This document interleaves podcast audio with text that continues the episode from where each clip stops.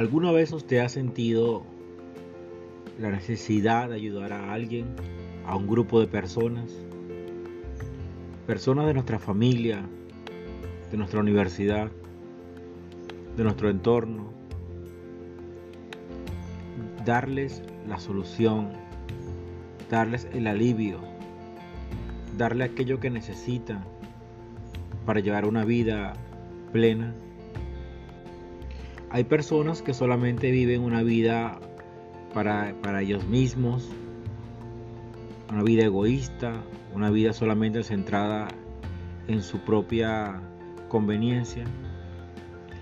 Pero la vida que Dios nos llamó es una vida donde primero debemos aprender a amarnos, debemos aprender a crecer, formarnos, a poder cambiar nuestra mala manera de vivir, cambiar todo nuestro ser por medio de la palabra de Dios, rectificando, arrepintiéndonos, modificando nuestros malos hábitos y conductas.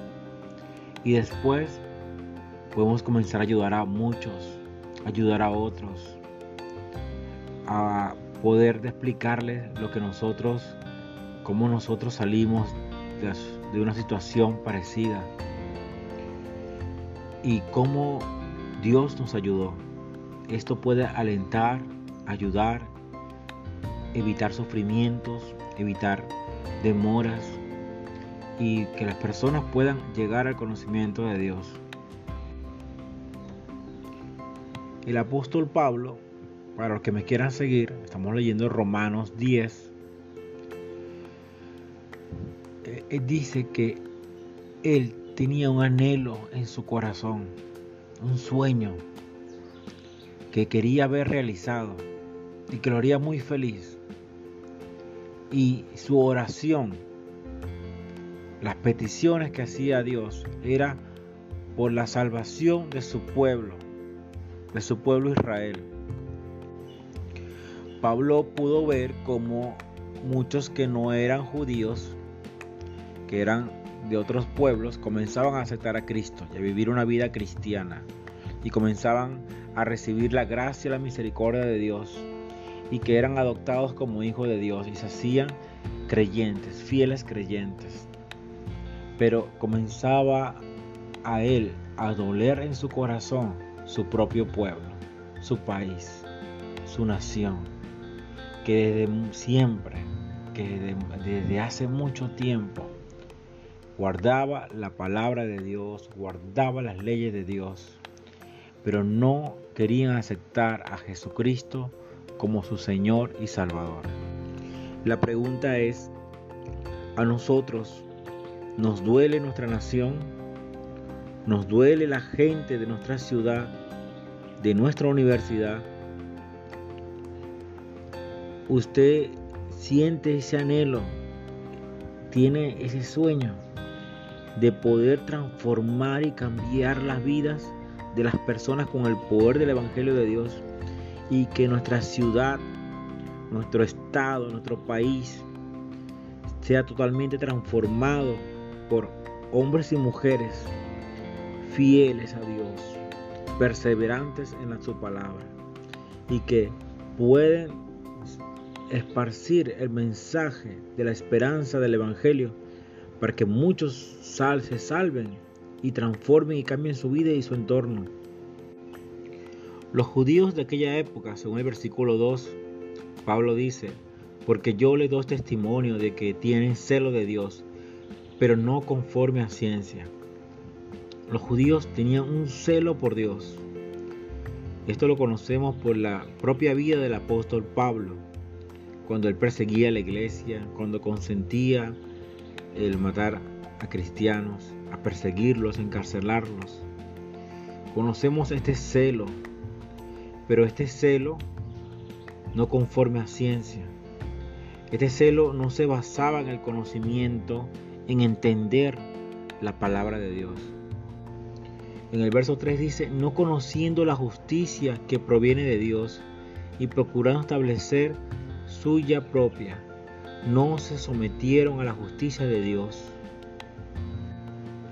porque ignorando la justicia de Dios y procurando establecer la suya propia, no se han sujetado a la justicia de Dios. Hay muchos pasajes en la Biblia donde se ve la misericordia, la gracia de Dios, como Dios perdonó al rey David, como el Dios perdonó a otros que se arrepintieron. En Jonás podemos ver cómo Dios perdona a todo un pueblo. No comprendieron que Dios tiene total soberanía y que quiere que todos se salven y no quiere que nadie perezca. Los judíos no pudieron entender que el propósito de la ley de Dios, de los mandamientos, el propósito era que nosotros lleguemos a la necesidad de Cristo Jesús. La ley de Dios, los mandamientos, no son para salvación, sino que la salvación es por medio de Jesucristo. Porque ¿quién ha cumplido toda la ley de Dios? La ley de Dios es tan exigente que cualquiera que quebrante solamente uno de los mandamientos ya no es merecedor de Dios.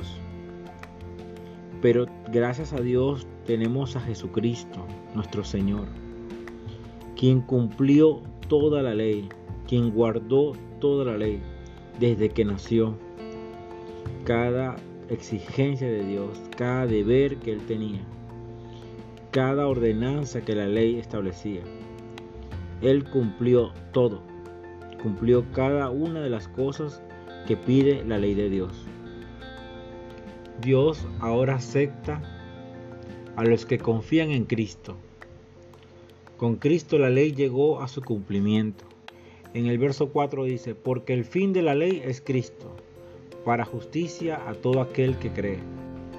En el versículo 5 dice, porque de la justicia que es por la ley, Moisés escribe así, el hombre que haga estas cosas vivirá por ella.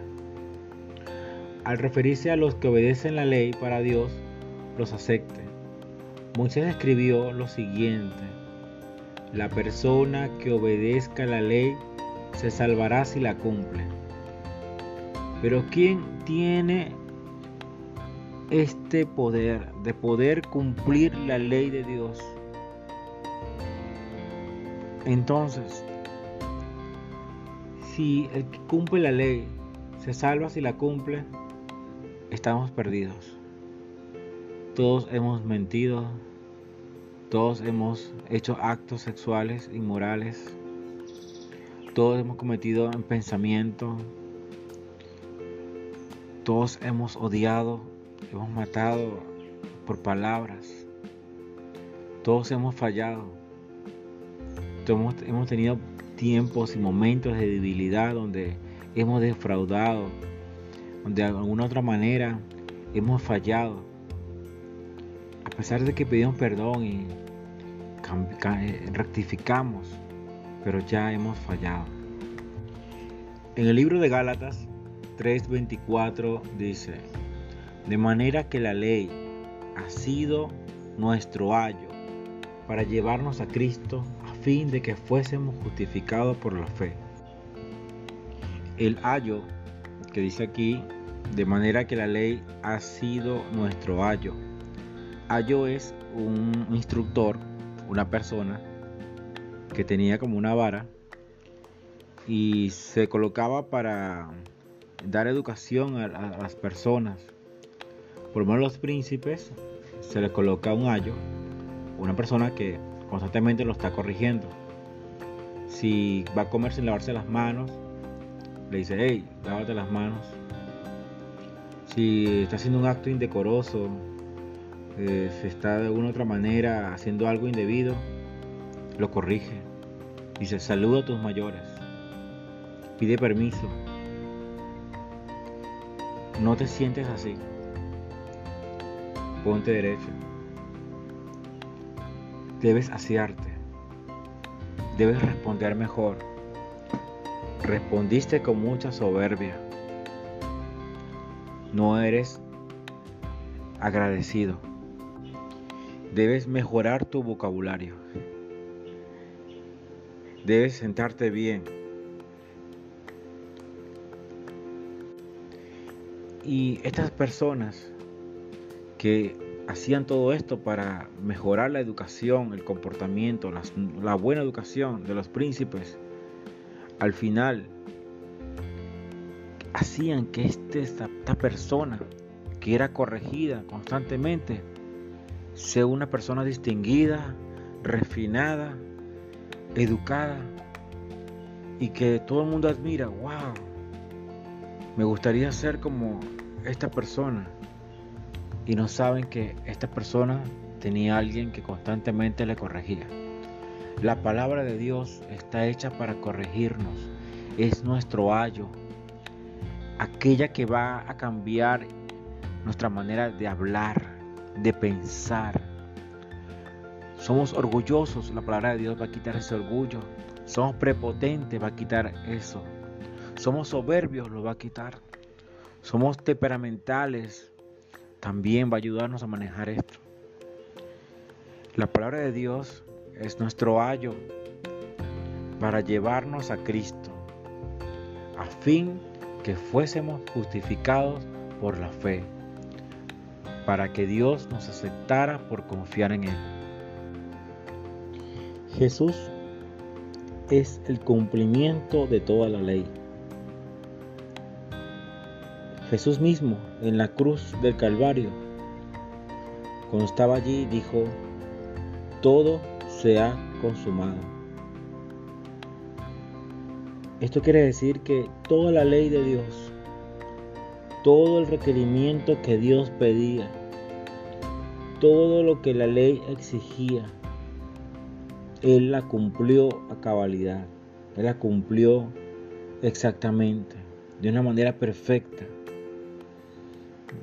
Al decir todo se ha consumado, Él de alguna otra manera está diciendo, ya todo está pagado, todo está cumplido. La palabra consumado se usa cuando prendemos una lámpara y esta lámpara se agota, se acaba el aceite y hemos dicho que todo lo que había allí se acabó y esta llama se apaga. La vida de Cristo vivió toda la exigencia que la ley de Dios exige. La vida de Cristo fue el pago total por nuestras culpas, por nuestros pecados.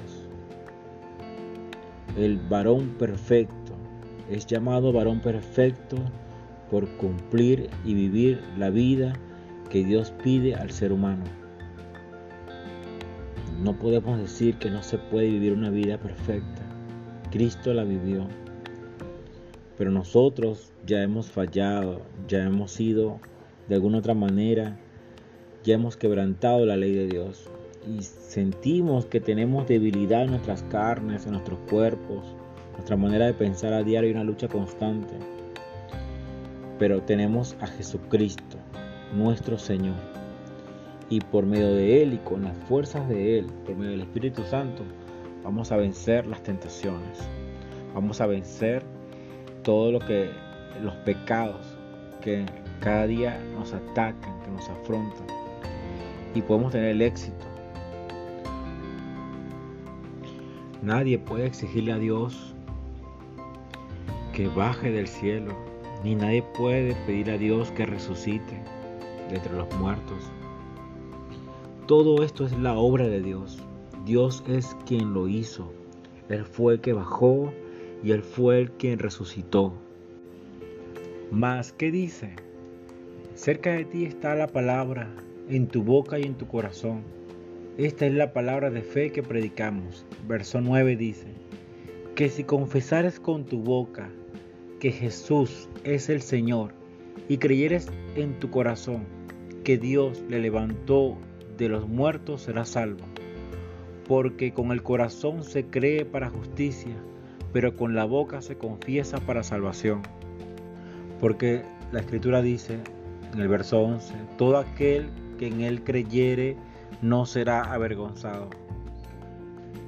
Para el pueblo romano, es, muy importante la parte legal, la parte jurídica y la confesión es una prueba, una evidencia legal de un hecho, de alguna situación. E incluso una confesión no puede ser redactada por una persona para que tú la leas. No puede ser que yo te guíe con unas palabras. Una confesión son tu vivencia, lo que tú sientes, lo que quiere expresar tu corazón, lo que ha creído tu ser, lo que la palabra de Dios ha hecho en ti y tú quieres expresar lo que Dios ha hecho por ti, de reconocer a Dios como tu Señor, como tu Salvador. Usted debe tener sus propias palabras y confesar con su boca. Todo lo que nuestro corazón creyó, nuestra boca debe confesarlo para salvación. Entonces Dios necesita conocer tu confesión. Dios necesita, Dios necesita conocer lo que tu corazón ha creído.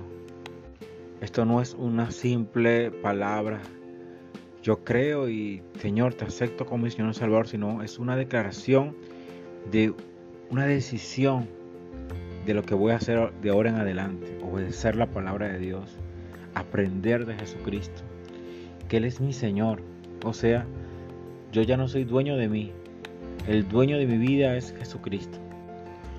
Por esto es importante estudiar la Biblia, orar, meditarla, hablar con Dios, poder saber lo que hay en nuestro corazón. Nuestro corazón es engañoso. Nuestro corazón ha aprendido muchas cosas incorrectas. Pero la palabra de Dios me ha corregido. La palabra de Dios me ha limpiado. La palabra de, la palabra de Dios me ha salvado. Y una vez que, que esta obra se ha hecho en mi vida, yo voy a declararlo. Voy a confesar a Jesucristo como mi único y suficiente Salvador. La confesión para el derecho romano es una declaración personal. No podemos decir todos nosotros hemos creído, no. Cada quien tiene su propio testimonio, cada quien tiene su propia manera de expresarse. Y debe ser de hechos vividos, debe ser algo que es irrenunciable, no, no es modificable de lo que yo diga, lo que yo confiese, eso quedará allí para delante de Dios. Entonces, los animo a en este momento a tomar un momento allí de ponerse delante de Dios, revisar su corazón, ponerse a cuentas con Dios y creyendo con todo lo que hemos aprendido, lo que hemos oído por medio del mensaje y los otros mensajes y los estudios bíblicos que hemos tenido, que yo quiero y yo acepto, cada quien con sus propias palabras, decirle a Dios y reconocerlo como nuestro Señor, que ya mi vida no es mía, sino mi vida es tuya, Señor. Que no se haga mi voluntad, sino la tuya, Padre. Tú eres el que cumplió toda la ley perfectamente. Gracias. Padre, en este momento te quiero pedir por cada una de las personas que me están oyendo. Ayúdanos, Señor, a seguir adelante. Que cada uno de ellos pueda tener por medio del Espíritu Santo en este momento en su corazón. Tú le des el convencimiento, le hagas recordar todos los momentos y las palabras tuyas. Que cada uno de nosotros pueda confesar con sus propias palabras, con sus propias vivencias con su propia manera de expresarse según cada quien tiene en su corazón y reconocer a Jesús como su único suficiente Salvador. En el nombre de Jesús. Amén.